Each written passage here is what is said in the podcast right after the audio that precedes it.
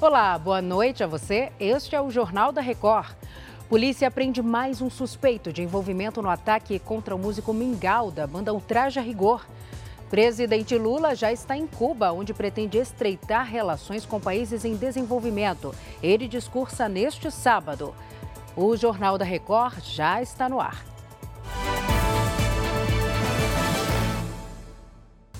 Oferecimento Consórcio Bradesco. Conquiste sua casa nova sem juros e sem entrada. A polícia do Rio de Janeiro prendeu nesta sexta-feira o segundo suspeito de envolvimento na tentativa de homicídio contra o baixista da banda Ultraja Rigor, Rinaldo Oliveira Amaral, o Mingau. O Leonardo Aque traz as informações para gente. Léo, boa noite para você. Isso mesmo, Salso. Boa noite para você, boa noite a todos. Olha, o suspeito foi preso em Paraty a mesma cidade onde aconteceu o crime, Riley Meira Belchior, de 19 anos, estava com uma pistola e drogas. A arma, segundo a polícia, é compatível com a que foi usada e feriu o músico. O Mingau foi baleado durante uma suposta tentativa de assalto no dia 2 de setembro. O tiro atingiu a parte do cérebro responsável por funções como movimento, fala e visão. O baixista está internado em um hospital de São Paulo em estado grave. Agora, um outro homem já havia sido preso um dia após o crime e, segundo a polícia, dois suspeitos ainda estão foragidos. Salce. E a gente fica na torcida pela recuperação do Mingau, né? Obrigada, Léo. Um suposto grupo de cambistas foi preso perto do estádio do Morumbi, aqui em São Paulo. Segundo a polícia, eles estavam vendendo ingressos para a final da Copa do Brasil, muito acima do valor do mercado. A gente vai conversar com a Caterina Chute agora. Caterina, boa noite. Além da venda ilegal, parece que os valores eram completamente fora do padrão, né? É verdade, Salsi. Muito boa noite para você e para todos. Olha, segundo a polícia, esses cambistas pediam um valor médio aí de mil reais por ingresso, valor que poderia, inclusive, subir aí com a proximidade da partida contra o Flamengo, que vai acontecer no dia 24 de setembro. E olha, foram presos quatro homens e duas mulheres. Eles estavam com cartões de visitas para entregar para possíveis compradores. Os celulares deles também foram apreendidos. Os seis já tinham antecedentes criminais pela prática do cambismo e a polícia já investigava o grupo e contou aí com uma ação colaborativa do São Paulo Futebol Clube. As investigações também apontam que três deles estão envolvidos em um furto de chaves do portão 4 do estádio, que possibilitou a entrada de dezenas de torcedores no mês passado sem nenhum pagamento. A gente lembra, né, Salsi, que o Estatuto do Torcedor prevê, então, que a venda de ingressos com valores acima do estipulado é crime. Eu volto com você. É sempre bom lembrar. Obrigada, Caterina. E os ingressos caros não estão só com os cambistas, não, viu? Por isso, a Secretaria Nacional do Consumidor do Ministério da Justiça notificou o Flamengo e o São Paulo a explicarem os altos valores das entradas para as finais da Copa do Brasil.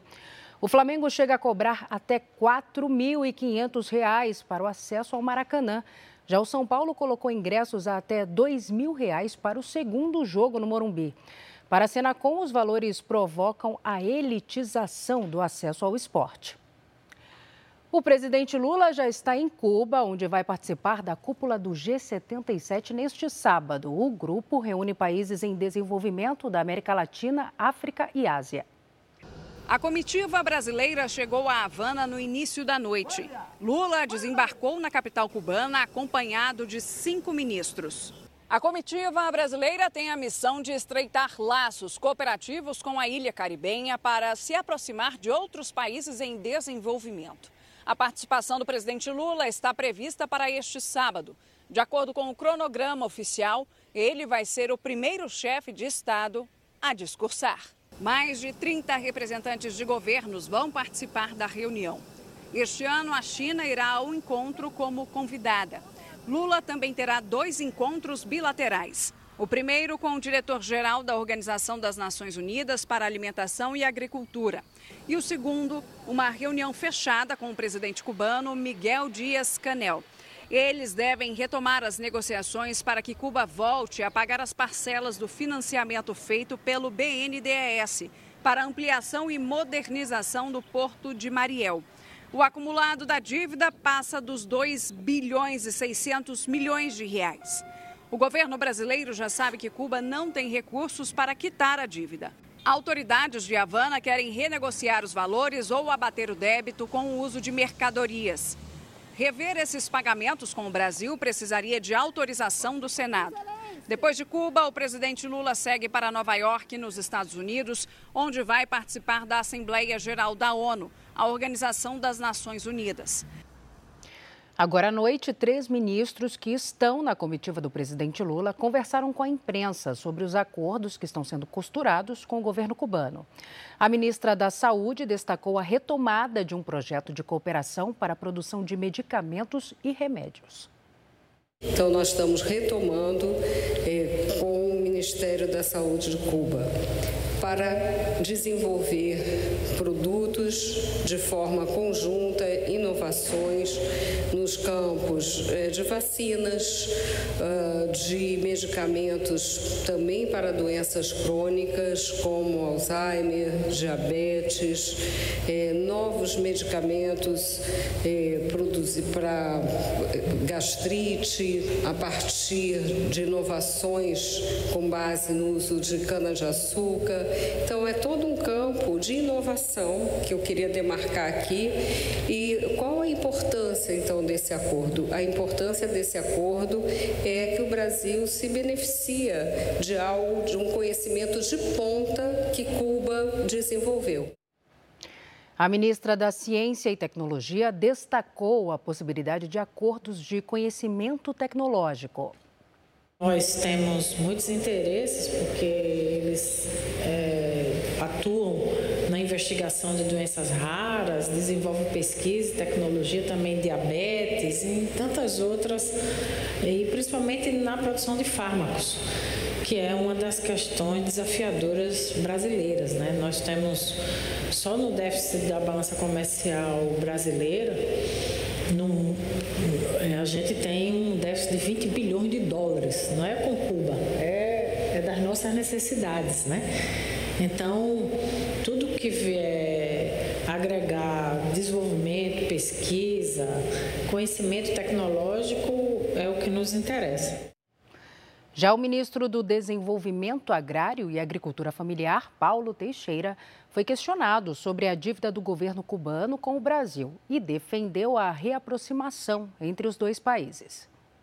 O credor virou as costas para o devedor há sete anos atrás e fechou aqui, inclusive, a embaixada. Né? Acho que o que se trata agora é de retomar esse debate, retomar essa negociação. Nós estamos retomando o intercâmbio, principalmente na área da agricultura familiar. Né? O tema é, genética de espécies agroalimentares, bioinsumos, alimentação animal, agricultura de conservação, os sistemas alimentares tradicionais, fertilizantes, agricultura periurbana, agroindústria, acesso à água, eles têm muito conhecimento aqui na agricultura. Aqui no Brasil, entre os meses de março e julho, em média, 22 carros por dia foram danificados por criminosos no estado de São Paulo. Tudo para roubar ou furtar objetos de dentro dos veículos. Edinho é motorista de aplicativo. No mês passado, ele foi surpreendido por criminosos no centro de São Paulo enquanto fazia uma corrida. Eu e a passageira a gente congelou. Ele furtou o celu... roubou o celular da, da moça e assim, a minha ficha caiu que eu estava passando por um assalto na explosão do vidro.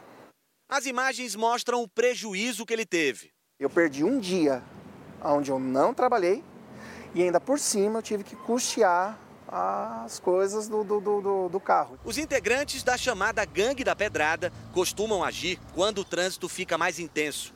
Eles são rápidos, quebram os vidros, pegam os pertences das vítimas e fogem. De acordo com a Secretaria da Segurança Pública, entre março e julho deste ano, em média por dia, 22 veículos foram danificados por criminosos para roubar ou furtar objetos de dentro deles no estado de São Paulo. Em 35% das ocorrências, os assaltantes levaram os celulares das vítimas. Repare no homem de moletom preto na calçada. Ele observa o carro estacionado, joga uma pedra com tanta força que quebra o vidro do passageiro e o do motorista. Em segundos, pega o celular que estava no veículo e foge.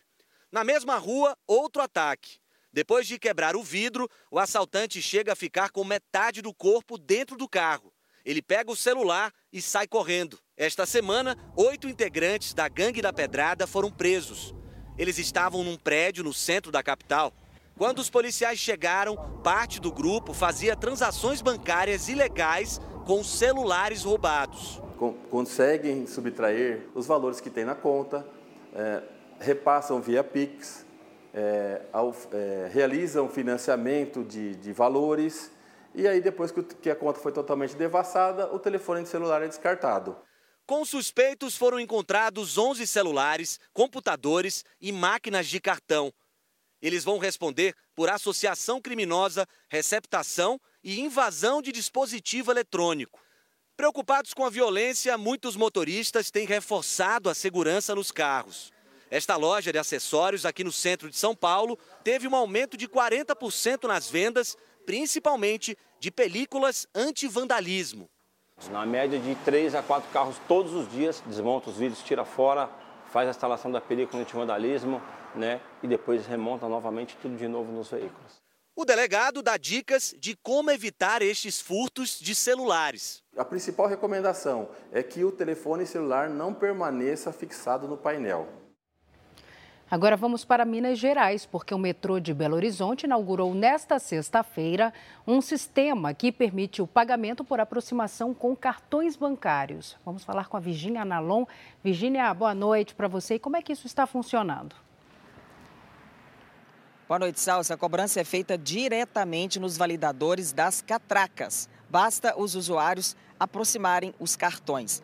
Podem ser usados os de débito, de crédito ou até carteiras digitais usadas em aparelhos celulares, tablets ou relógios inteligentes. Outra opção é um aplicativo de celular em que o passageiro pode pagar com Pix ou crédito. Ele gera um QR Code que também pode ser lido nos validadores. Para acessar, os usuários podem usar o Wi-Fi disponibilizado nas próprias estações. Os bilhetes antigos serão aceitos ainda até o dia 15 de novembro. Salce. Obrigada, Virgínia. A plataforma de transporte Uber disse que vai recorrer da decisão da Justiça do Trabalho de São Paulo, que condenou a empresa a pagar multa de um bilhão de reais por registrar, por não registrar os motoristas como funcionários.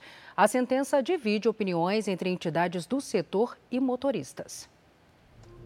Ao volante de cada carro de aplicativo, não um parceiro, mas sim um empregado da empresa.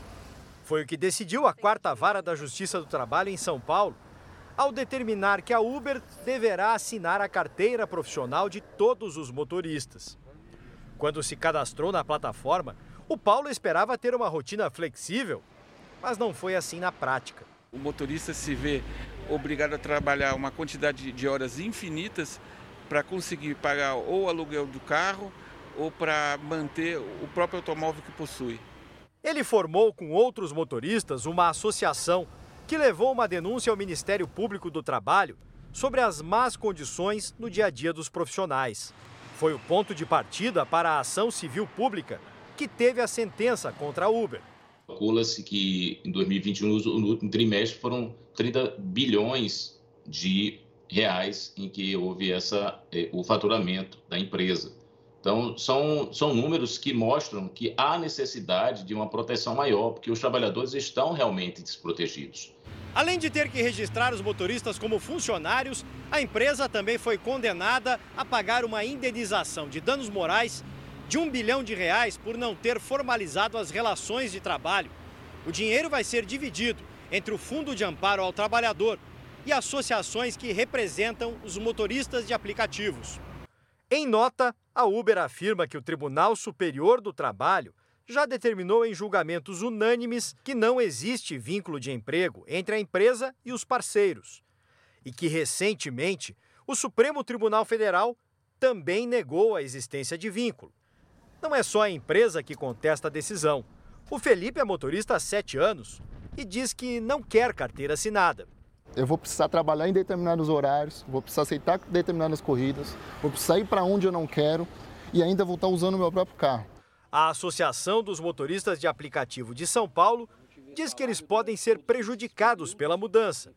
A Uber ela vai ter que aumentar os valores da corrida para poder arcar com todos os encargos que vai lhe caber. Na sentença, o juiz definiu que depois de intimada, a empresa terá um prazo de seis meses para regularizar a situação dos motoristas e uma multa diária de 10 mil reais a cada profissional que não for registrado mas a Uber já informou que vai recorrer da decisão. Agora a gente fala do preço médio da gasolina, que em todo o país teve a terceira semana de queda nos postos. É o que revela o levantamento da Agência Nacional do Petróleo, divulgado nesta sexta-feira. Vamos ver aqui no nosso telão. O litro do combustível passou de R$ 5,86 para R$ 5,84, uma queda de 0,34%. Já o diesel SDS teve o sétimo aumento consecutivo nos postos, cotado a R$ 6,20 o litro. Mais de 200 cidadãos brasileiros foram condenados à prisão perpétua no exterior entre 2018 e 2022, de acordo com o relatório do Ministério das Relações Exteriores. Quem traz os detalhes para a gente é a correspondente Ana Paula Gomes. Segundo o documento, 76 pessoas desse total não têm possibilidade de liberdade condicional ou antecipada por causa da gravidade dos crimes que cometeram. Segundo o Itamaraty, o narcotráfico ou posse de drogas foi o crime que levou à prisão de mais brasileiros em 2022. Ao todo, foram 1.076, pouco mais de 39% do total. Portugal foi o país que mais prendeu brasileiros por esse tipo de crime no ano passado. Na sequência, aparecem Espanha, França, Paraguai e Japão. De Lisboa, Ana Paula Gomes. De volta ao Brasil, subiu para 48 o número de mortes no Rio Grande do Sul. Mortes provocadas pelas intensas chuvas que atingem o estado há 11 dias. Os nossos repórteres embarcaram no helicóptero que participa da força-tarefa que procura por desaparecidos. Na capital gaúcha, casas foram destruídas e 101 pessoas estão desabrigadas.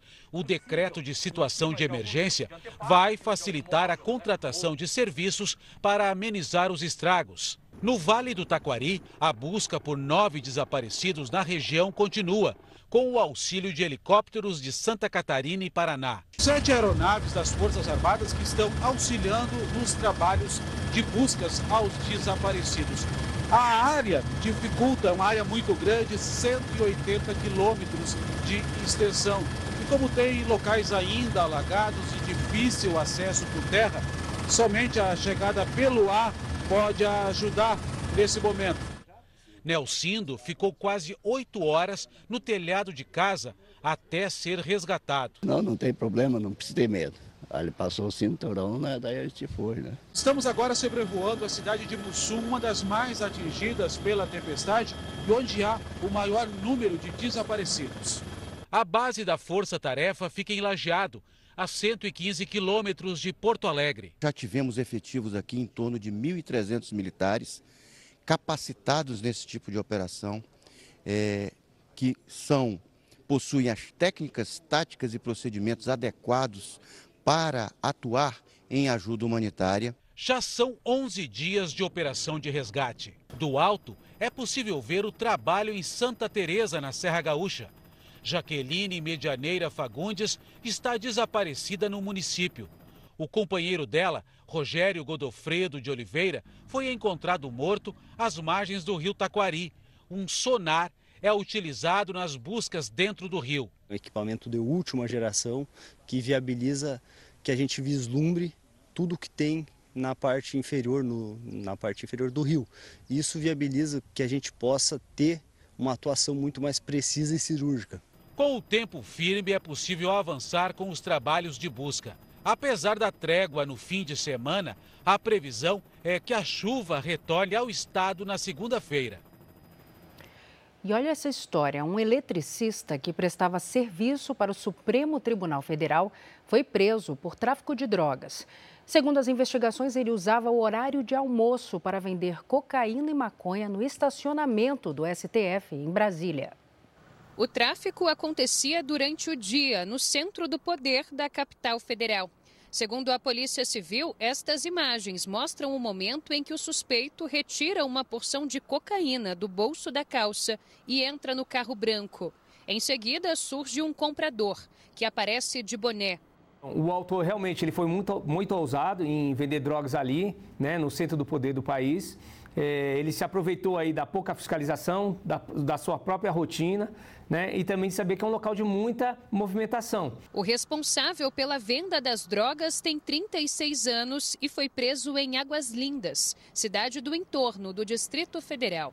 As investigações começaram em julho, após uma denúncia anônima. Segundo a polícia, o suspeito se aproveitava do horário de almoço para vender as porções de maconha e cocaína que ficavam escondidas no carro. Cena que se repetia nos estacionamentos do Supremo Tribunal Federal, do Congresso Nacional e do Tribunal de Contas da União. O delegado explica que os compradores eram pessoas de alto poder aquisitivo, que transitam livremente pelas sedes dos poderes em Brasília. Eram servidores mesmo desses órgãos, né, usuários de drogas que acabam trabalhando aí nesses órgãos, seja como terceirizados, seja como é, concursados públicos. O Supremo Tribunal Federal afirmou em nota que a Polícia Judicial poderá atuar se for necessário.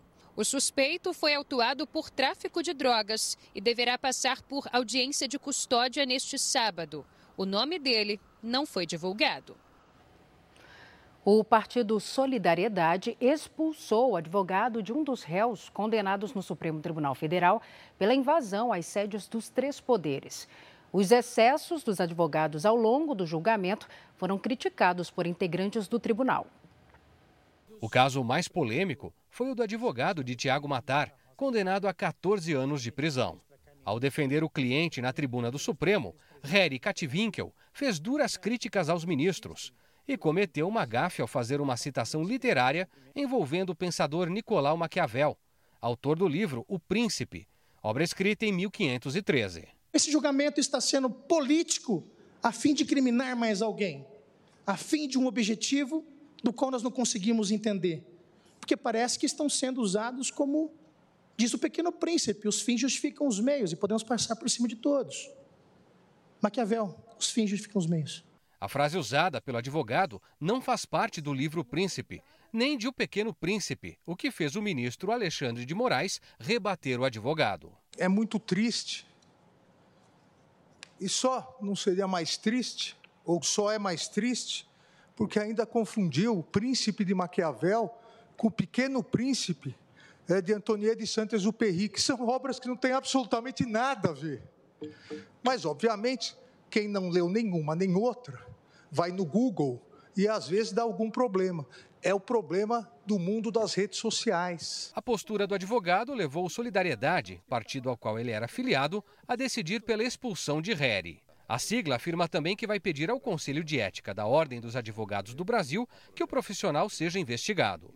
Ontem, a OAB enviou nota ao Supremo, lida no fim do julgamento pela presidente do STF, Rosa Weber, se solidarizando com o tribunal ante ataques que sofre pela incompreensão do papel da Suprema Corte ao efetuar julgamentos que ferem interesses. Larissa de Araújo, defensora do terceiro réu condenado, chorou e também usou boa parte do tempo dado à defesa para criticar o tribunal e o Ministério Público. Senhores, me desculpe querer chorar mas nós não somos os réus desse processo. Somos só advogados. Não fui eu que cometi o crime, se é que é um crime. Não fui eu. Eu sou advogada, eu estudei e eu estou aqui para isso para defender o meu cliente. Na quarta-feira, a postura do advogado Sebastião Coelho da Silva também causou desconforto no julgamento. Ele chegou a dizer que os ministros do Supremo são as pessoas mais odiadas do Brasil. Desembargador aposentado, Sebastião passou a ser investigado pelo Conselho Nacional de Justiça por suspeita de incitação aos atos antidemocráticos, depois de falas e postagens com ataques às instituições. Reservadamente, alguns ministros avaliaram que, embora o espaço seja assegurado ao defensor, a tribuna da corte foi usada para tudo, inclusive objetivos políticos e agressões. Só não houve a devida dedicação à defesa técnica dos réus julgados no caso. O advogado Harry Katwinkel disse em uma rede social que causa estranheza que uma citação errada chame mais atenção do que a violação de princípios constitucionais em relação aos condenados pelos atos de 8 de janeiro. Nós procuramos os outros dois advogados, mas eles não se manifestaram. O secretário nacional do consumidor, o Adi Damus, participou do JR Entrevista desta semana. Ele explicou quais as opções para os clientes que já haviam comprado pacotes de viagem com a 123 Milhas, empresa de turismo que entrou com pedido de recuperação judicial. Nesse momento, qual que é a situação desses consumidores? A gente está falando, o senhor falou agora há pouco, 700 mil consumidores a gente está falando de um prejuízo aí de mais de 2 bilhões de reais né, para a economia é, popular. Nós não temos isso ainda contabilizado. Né? Nós já pedimos todas essas informações à empresa.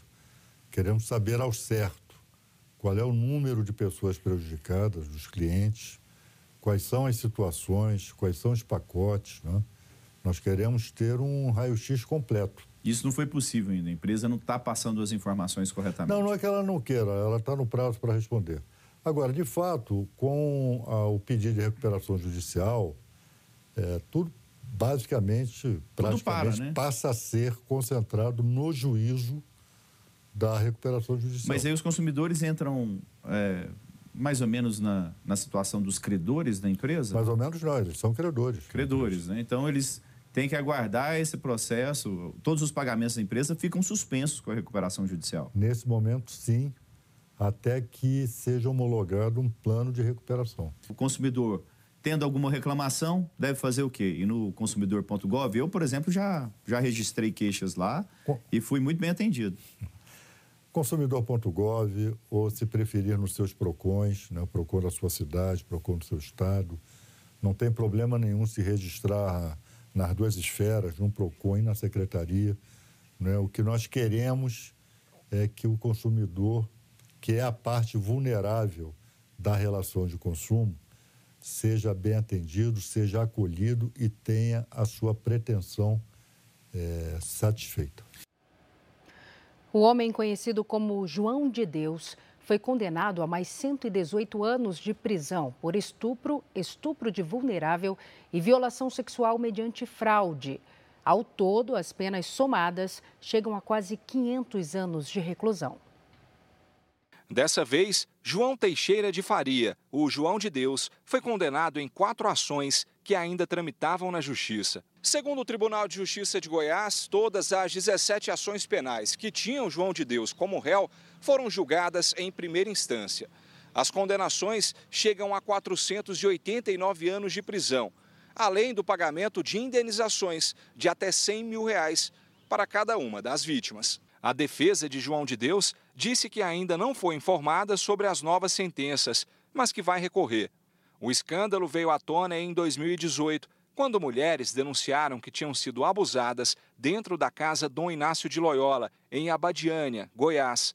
Das 66 possíveis vítimas reconhecidas pelo Ministério Público, João de Deus foi condenado por crimes contra 56 delas. Para outras 120 mulheres, o crime já tinha prescrito. O nosso trabalho fez com que aquelas vítimas que ainda não confiavam que a justiça poderia ser feita, mesmo diante de um homem tão poderoso, nos procurassem. E ao final, nós tivemos mais de 300 relatos de vítimas que nos procuraram. João de Deus ficou quase um ano e quatro meses na cadeia, mas desde setembro de 2021 cumpre pena em prisão domiciliar. O caso de João de Deus é um, é um recado de que, embora a nossa lei, e aqui é um, um ponto que eu critico, é falha ao permitir que um indivíduo com tantos anos de condenação possa cumprir a, a, a essa condenação em regime domiciliar, ela dá sim uma resposta para a sociedade de que a lei existe e a lei é aplicada. Com falta de motoristas para táxis e caminhões, o Japão pretende aprovar uma lei que vai facilitar a entrada de estrangeiros que queiram trabalhar no setor. De lá, a correspondente Silvia Kikuchi explica os detalhes para a gente. Oi, Silvia, boa tarde. Olá, Salsi. Muito boa noite a todos. O Japão perdeu um terço do total de motoristas de táxis nos últimos 10 anos. Com o envelhecimento da população, a idade média dos taxistas por aqui é de 58 anos. São cerca de 200 mil motoristas trabalhando atualmente, um número insuficiente para atender a população e os turistas, que aumentaram muito com o fim das restrições da pandemia. Enquanto isso, iniciativas privadas lutam pela liberação do transporte por que ainda é muito restrito no Japão. Os estrangeiros que forem vir para trabalhar na área precisam ainda vencer a barreira do idioma e costumes locais, além de passar por um teste de habilitação especial que é muito mais difícil do que o aplicado para conseguir a carteira de motorista comum. Salce. Obrigada, Silvia, pelas informações. E um policial do estado americano de Massachusetts foi arrastado durante uma abordagem. Uma câmera na viatura registrou o momento em que o motorista arranca o carro. Um dos policiais tenta se agarrar na porta do veículo, mas acaba caindo. O homem, identificado como Derek Lobo, teria se desesperado quando os agentes encontraram uma quantidade de fentanil, uma droga semelhante à morfina. O motorista foi preso e vai responder por agressão e tráfico de drogas. E o México extraditou nesta sexta-feira para os Estados Unidos um dos filhos do narcotraficante Joaquim El Chapo Guzmán. A informação foi confirmada pelo Departamento de Justiça americano. Ovidio Guzmán estava preso no México desde janeiro deste ano. Na época, a prisão dele desencadeou uma reação violenta por parte de integrantes de um cartel de drogas. Nos Estados Unidos, ele vai enfrentar acusações de conspiração para importar e distribuir drogas. E este foi o Jornal da Record. Ouça essa e as outras edições dos boletins JR 24 horas, agora também nas plataformas de áudio. Outras informações no Fala Brasil, edição de sábado, às 7h30 da manhã. E você fica agora com Fala Que Eu Te Escuto. Record 70 anos tem a sua cara. Boa noite, cuide-se. Tchau.